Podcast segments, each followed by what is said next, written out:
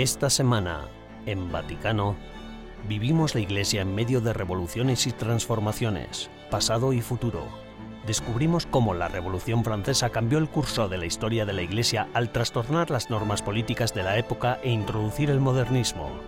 ¿Y creería un robot en Dios? Esta semana comenzamos una serie de cinco partes sobre la inteligencia artificial y la Iglesia. Todo esto y mucho más, ahora en Vaticano.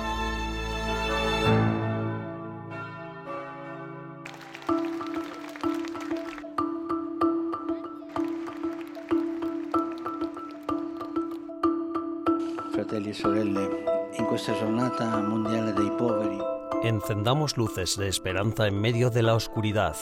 Aprovechemos, en las situaciones dramáticas, las ocasiones para testimoniar el Evangelio de la alegría y construir un mundo fraterno, dijo el Papa Francisco en la sexta Jornada Mundial de los Pobres, el 13 de noviembre de 2022. El arzobispo Rino Fisichella asistió al Santo Padre durante la misa y también ayudó a organizarla. Andrea Stonehauser, director de la oficina romana de EWTN Vaticano, le preguntó sobre este importante día. Ya que es usted responsable de la nueva evangelización y al mismo tiempo organiza todo lo relacionado con los pobres, ¿cómo va eso del cuidado de los pobres y la evangelización? ¿Cómo se relacionan ambas cosas? Yo diría que Jesús envió a la iglesia a evangelizar a los pobres. Y pobre aquí significa que todos, cada persona, necesita el Evangelio para dar un sentido a su propia vida. En la enseñanza del Papa Francisco son los pobres los que nos evangelizan a nosotros. Así podemos comprender que mirando a los pobres podemos percibir lo esencial del Evangelio. we can perceive the essential of the gospel. ci vuole andare agli angoli delle città. El Papa Francisco ve este reto también como una oportunidad para crecer en la fe y en el amor. Amados por Él, decidámonos a amar a los hijos más descartados, dijo el Santo Padre, y cuidemos de los pobres, en quienes está Cristo, que se hizo pobre por nosotros.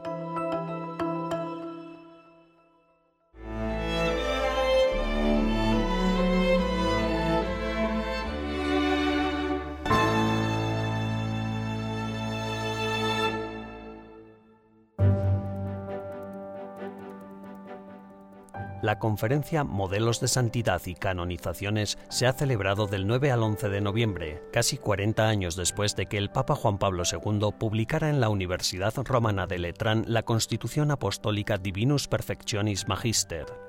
La Constitución reorganizó, entre otras cosas, el proceso de canonización, así como la estructura de la Congregación para las Causas de los Santos. La conferencia, de tres días de duración, contó con ponentes internacionales procedentes de Estados Unidos, Francia e Italia. Además de historiadores y otros estudiosos, también intervinieron el cardenal Robert Sara y el cardenal Marcelo Semeraro, prefecto del Dicasterio para las Causas de los Santos. El Papa Francisco se refirió a la conferencia con un tuit. La santidad no es un programa de esfuerzos y de renuncias. Es, ante todo, la experiencia de ser amados por Dios, de recibir gratuitamente su amor, su misericordia. La iglesia necesita santos porque necesita buenos modelos en los que todos los cristianos podamos inspirarnos. No solo buenos modelos, sino amigos de Dios que puedan interceder por la Santa Iglesia, por el santo pueblo de Dios y por el mundo entero. Los caminos hacia la santidad pueden ser tan diversos como lo son las propias personas.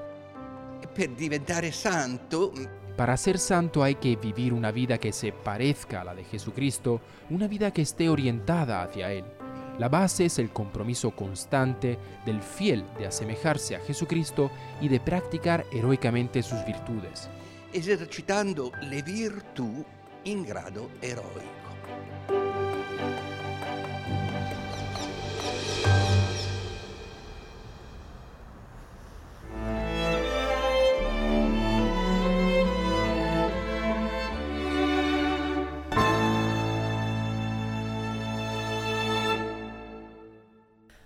Hola y bienvenidos al Vaticano Updates de esta semana, las noticias más importantes del Santo Padre y del Vaticano.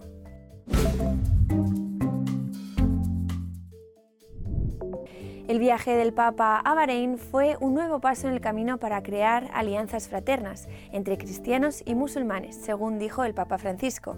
La primera visita de un pontífice a Bahrein representa un nuevo paso en el camino entre los creyentes cristianos y musulmanes, añadió el Papa. El Papa Francisco visitó el reino de Bahrein del 3 al 6 de noviembre. El rey Abdullah II de Jordania se reunió con el Papa Francisco en el Vaticano para mantener conversaciones cordiales y hablar sobre la presencia de los cristianos en la región. Ambos hablaron de la necesidad de seguir desarrollando el diálogo interreligioso y ecuménico, garantizando siempre que la Iglesia Católica en Jordania pueda ejercer libremente su visión, según indicó un comunicado del Vaticano. El Papa y el Rey también expresaron su aprecio por las buenas relaciones bilaterales entre la Santa Sede y el Reino de Bahrein. Tras el accidente de avión en Tanzania, el Papa Francisco envió un mensaje a los familiares de las víctimas.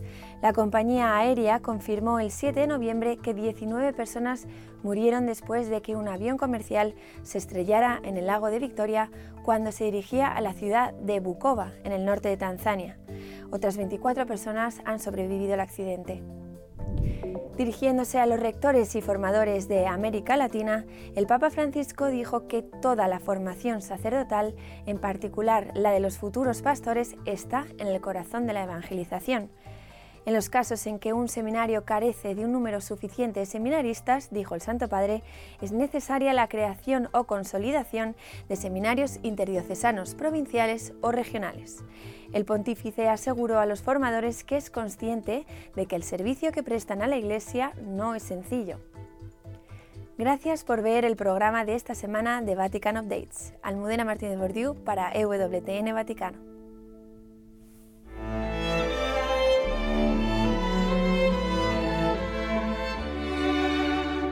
En breves instantes regresamos con más en Vaticano.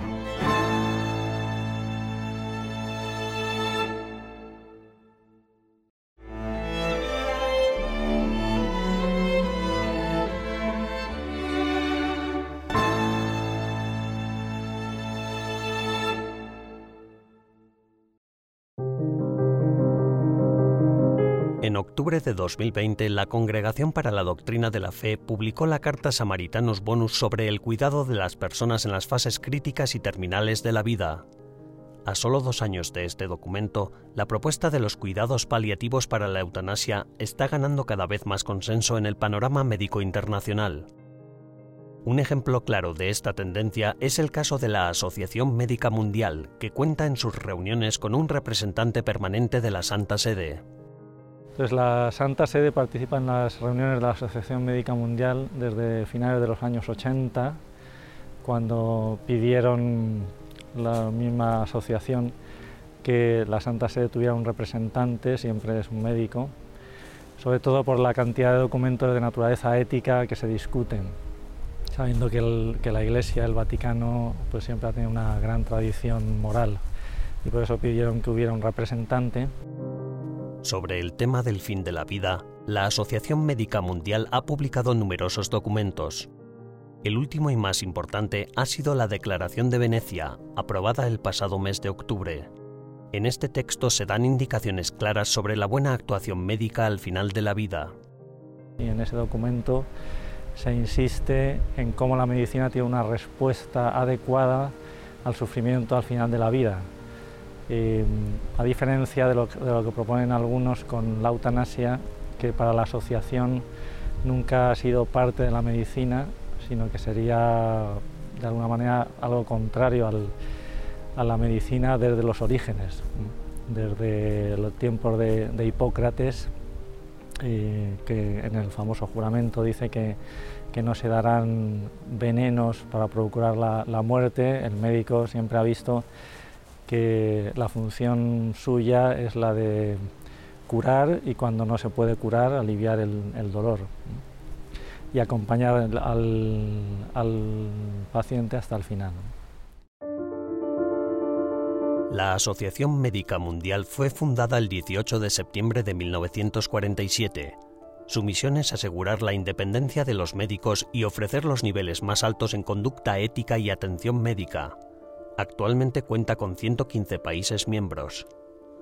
Independientemente de cada cultura y tradición de cada país miembro, la mayoría de las asociaciones médicas defienden el derecho a la vida y se oponen a la legalización de la eutanasia en sus respectivas naciones.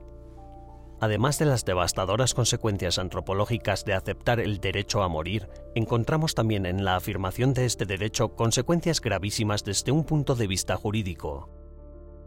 Nell'ordinamento giuridico italiano En el sistema jurídico italiano, todo derecho tiene su contrapartida en un deber. En el momento en que debo reconocer el derecho a morir, significa que existe un deber de ser matado o un deber de matar. Esto, desde el punto de vista jurídico, sería una afirmación muy grave porque significaría que en un momento determinado los ciudadanos, para ser buenos y nobles ciudadanos, deben cumplir con ese deber o derecho al suicidio, o peor aún, el Estado se vería en la situación de tener que ejecutar el deber de quitarle la vida a un individuo. Y esto no está muy alejado de las situaciones reales. Piensen en las personas que están solas, piensen en los ancianos, piensen en las personas que no quieren ser una carga para sus familiares, para la comunidad, para la sociedad. Casi sentirían el deber de morir para quitarse ese peso de encima, y todo para el supuesto desarrollo natural y correcto de los demás. Per il naturale sviluppo e per il corretto sviluppo degli altri. Hoy en día se está insinuando en nuestro sistema jurídico una práctica conocida como consentimiento informado. Esta norma busca el equilibrio entre la autonomía terapéutica del paciente y el paternalismo del médico que decide sin tener en cuenta la opinión del enfermo. A los límites procedurales y técnicos del consentimiento informado se suma un uso impropio del mismo. Ma questo consenso informato, che addirittura è arrivato ad avere come oggetto Este consentimiento informado que ha alcanzado incluso el nivel en el que la vida se considera un objeto, nace de un principio que hoy va más allá, que es la autodeterminación de la persona. Es decir, yo soy capaz de decidir por mí mismo y decido en base a cómo me siento o a la calidad de vida que percibo en ese momento. Al hacer esto se pierde la alianza terapéutica. Lo que sucede es que esa autodeterminación terapéutica que uno solo considera porque está solo para tomar una decisión con respecto a una enfermedad, en realidad debe convertirse en una alianza terapéutica porque nadie está solo, sino que todos tenemos un médico, una estructura de salud, unos amigos, unos familiares, toda una estructura que me ayuda a afrontar un determinado momento de debilidad. La alianza terapéutica se convierte en un momento de síntesis entre lo que es la cura propuesta por el médico, lo que en teoría se puede hacer, y lo que el paciente requiere en la práctica. teoria si può fare e quello che il paziente richiede nella pratica. Con la Carta Samaritanus Bonus, la Santa Sede insiste en potenciar la medicina paliativa como respuesta adecuada ante el final de la vida e invita a entender la muerte como uno de los momentos cruciales de la existencia de cada persona.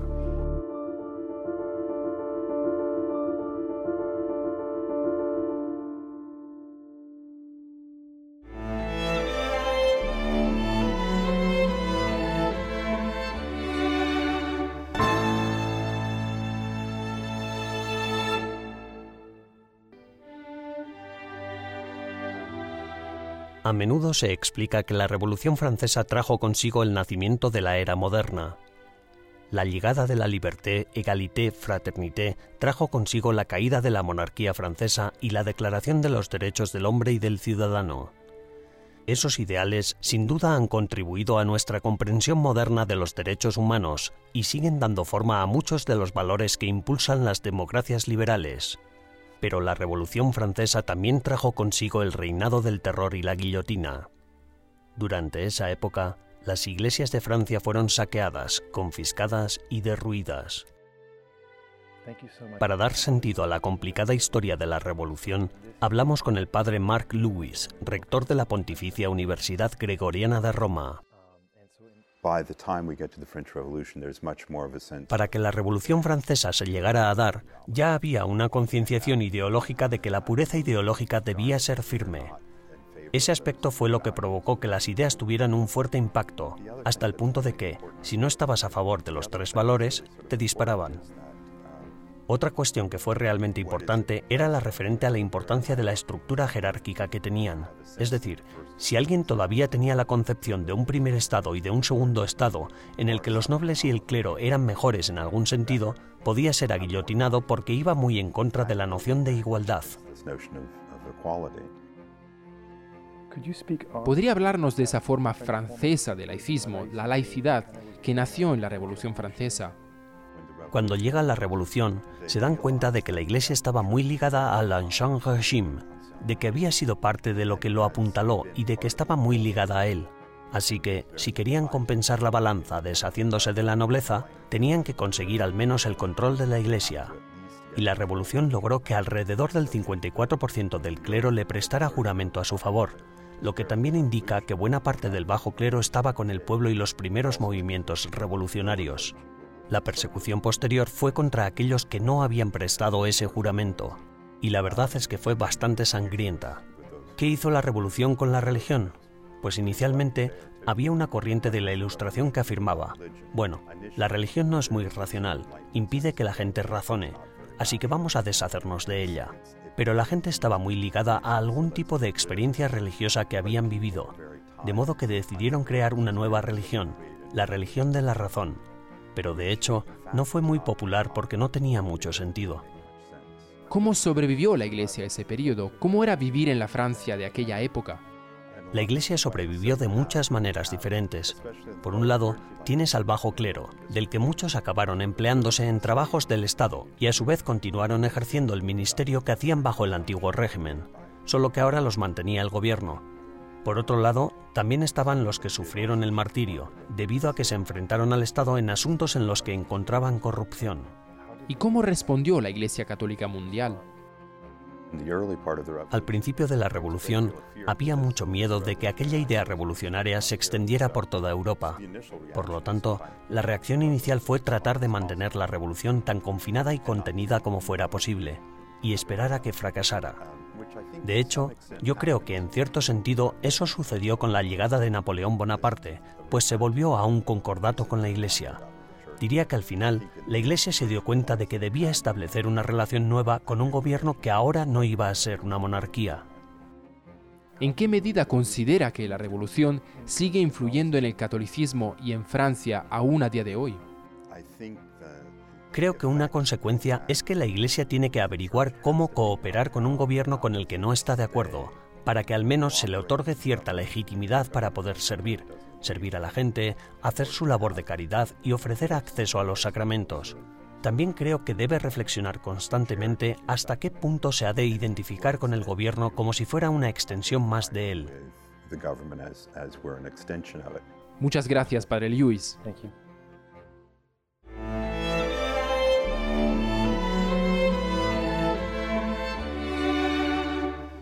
Tras una breve pausa, regresamos con más en Vaticano.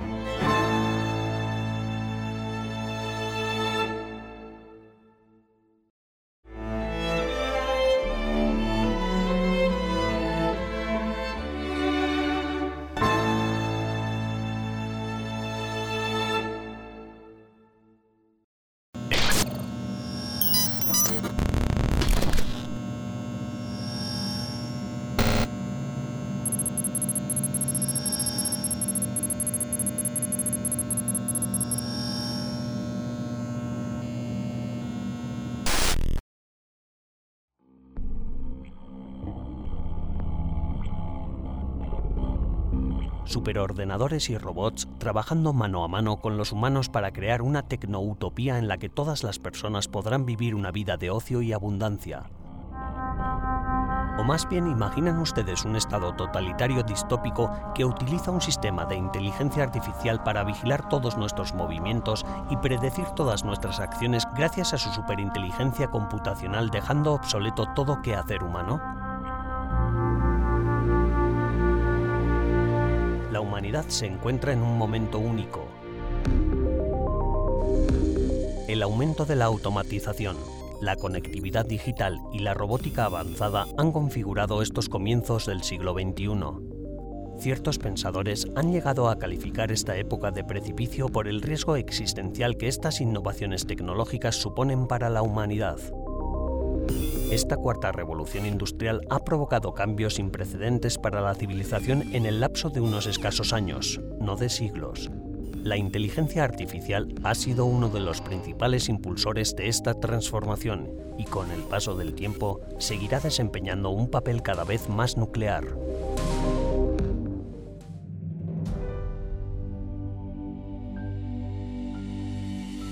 La inteligencia artificial está en la raíz del cambio de época que estamos viviendo. La robótica puede hacer posible un mundo mejor si va unida al bien común. Porque si el progreso tecnológico aumenta las desigualdades, no es un progreso real. La opinión dominante en Silicon Valley y en los medios de comunicación es que las cosas, incluidas las máquinas, pueden considerarse inteligentes simplemente en virtud de lo que son capaces de hacer, independientemente de lo que sean en realidad. Así, si un ordenador fuera hipotéticamente capaz de hacer todo lo que puede hacer un cerebro humano, sería considerado consciente. Esto es, por supuesto, diferente de lo que la Iglesia enseña sobre la inteligencia y la condición humana.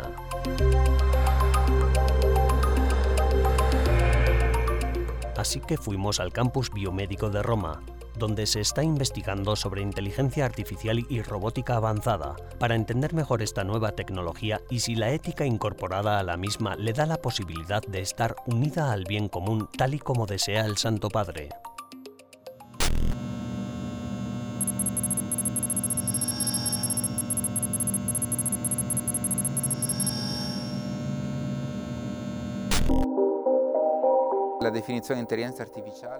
Podemos pensar en la inteligencia artificial como un sistema que creamos para resolver problemas, resolver problemas para servir a los humanos. Risolvere problemi che devono essere a servizio dell'uomo. La realtà La última versión de la inteligencia artificial se conoce como el metaverso. La realidad aumentada, la realidad virtual, se basan en tecnologías de inteligencia artificial y no hacen más que multiplicar los retos.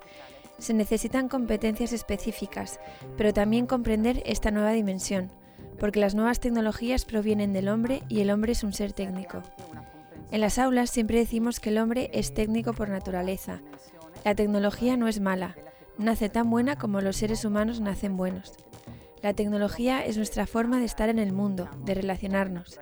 La inteligencia artificial se convertirá en una parte cotidiana y dominante de nuestras vidas y abrirá nuevas posibilidades.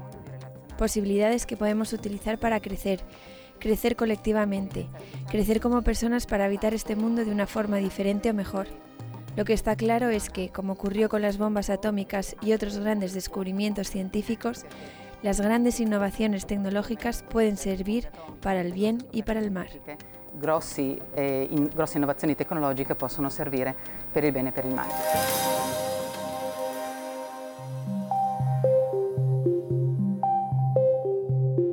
A medida que la tecnología sigue asumiendo más actividades humanas y ganando inteligencia, se hace necesario profundizar en lo que significa inteligencia. La inteligencia computacional algo en lo que los ordenadores ya han superado del todo a los humanos, no puede considerarse como el todo de la inteligencia. Porque si así la consideráramos, dejaríamos a un lado el ámbito de la inteligencia emocional y otros aspectos de la vida humana como el sacrificio, la lealtad y las relaciones significativas.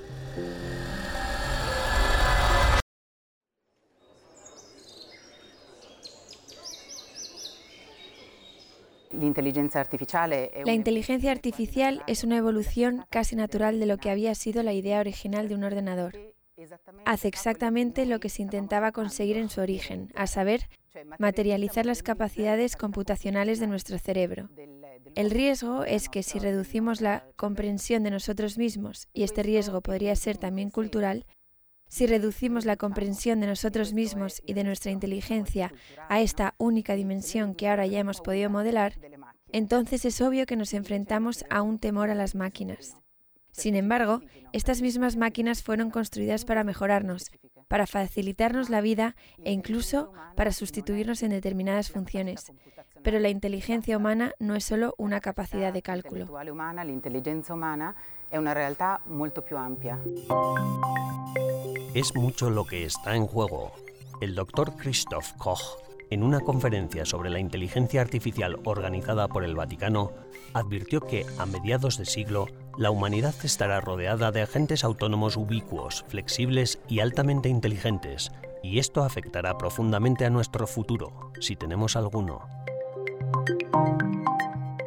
Por ello, la Academia Pontificia para la Vida, junto con Microsoft, IBM y otros, firmaron en 2020 una declaración en la que se pide el uso ético y responsable de la inteligencia artificial. Y lo que es más importante, el Papa Francisco ha invitado a los católicos de todo el mundo a rezar para que la robótica y la inteligencia artificial permanezcan siempre al servicio del ser humano. Unámonos a él.